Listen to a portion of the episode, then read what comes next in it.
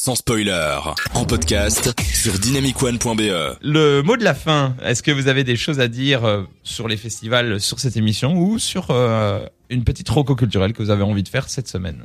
J'ai vu récemment un film sympathique, enfin sympathique. Un bon film, euh, parce que vous allez comprendre quand je vais en parler. Ça s'appelle Lilia Forever. Donc c'est un film suédois bah, qui parle d'une euh, d'une petite euh, russe euh, qui vit dans un milieu assez pauvre et euh, qui compte partir aux États-Unis, euh, avoir une meilleure vie, mais qui tombe sur un mec qui l'embarque en Suède devenir euh, une prostituée quoi. Donc euh, c'est pas c'est pas la meilleure des histoires, mais franchement le film il est vraiment bien si vous aimez tout ce qui est un peu drame sociaux et tout, euh, le film il est assez, il est assez fort quoi. Pour la Berlinale, quoi.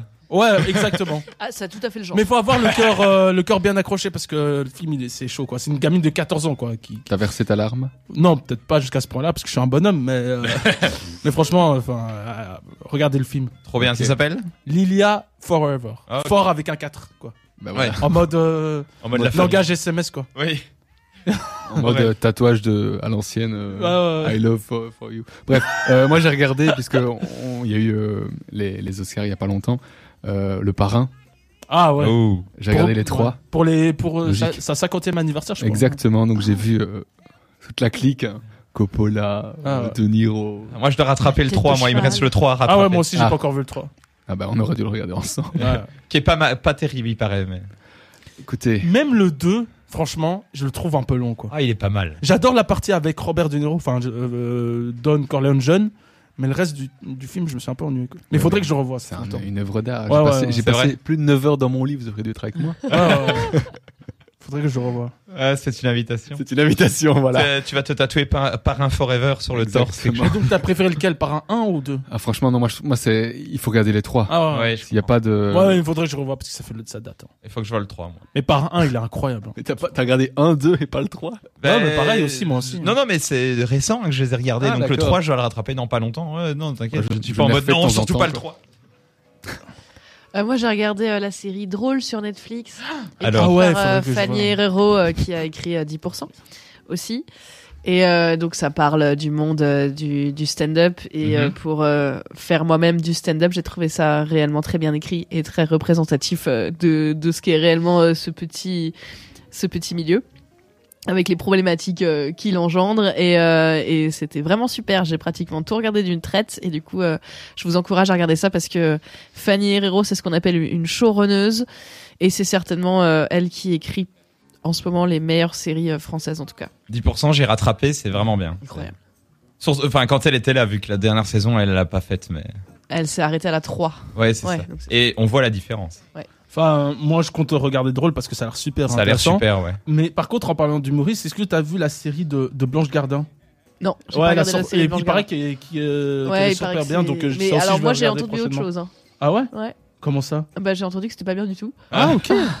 En tout cas, drôle, ça a l'air vraiment bien. De En tout cas, il y a beaucoup d'avis positifs sur euh, la série. de. Ça a l'air super intéressant qu'ils aient fait Ouais. ça. Moi, sans déconner. Il y a quelques semaines, j'avais eu l'idée, euh, enfin, il y a quelques mois, même avec un ami, j'avais eu l'idée de faire un, un film qui s'appellerait Drôle sur un mec qui est pas drôle. Et puis il y a Drôle qui est arrivé. J'ai fait quoi Mais ils nous ont Oh volé l'idée. Bah ouais, ça. Mais c'est une idée. euh, voilà, c'est pas l'idée du siècle non Ouais, plus, hein, le- mal. comme titre. Donc en vrai. C'est pas mal comme pitch. Mais euh, donc euh, moi, je suis très curieux. Ouais, ouais, moi, de ce que j'ai entendu, le début n'est pas si drôle que ça. Ça. Ouais, les, les premières minutes, je me suis dit, ouh, qu'est-ce qu'elle installe là comme, euh, comme, euh, enfin, comme univers un peu limite un peu cliché. Et finalement, en fait, pas du tout. Et surtout, c'est vraiment, enfin, pour être, pour être dedans, hein, Hmm. c'est vraiment ça. C'est. Tu es dedans Ah ok. Enfin, Ouais, non, que- mais je veux dire, pour être, pour connaître euh, ce milieu, euh, les bars où on joue du stand-up, euh, les, les gens qui gravitent et les problèmes que, que ça suppose, Ouais. c'est très réaliste, ouais.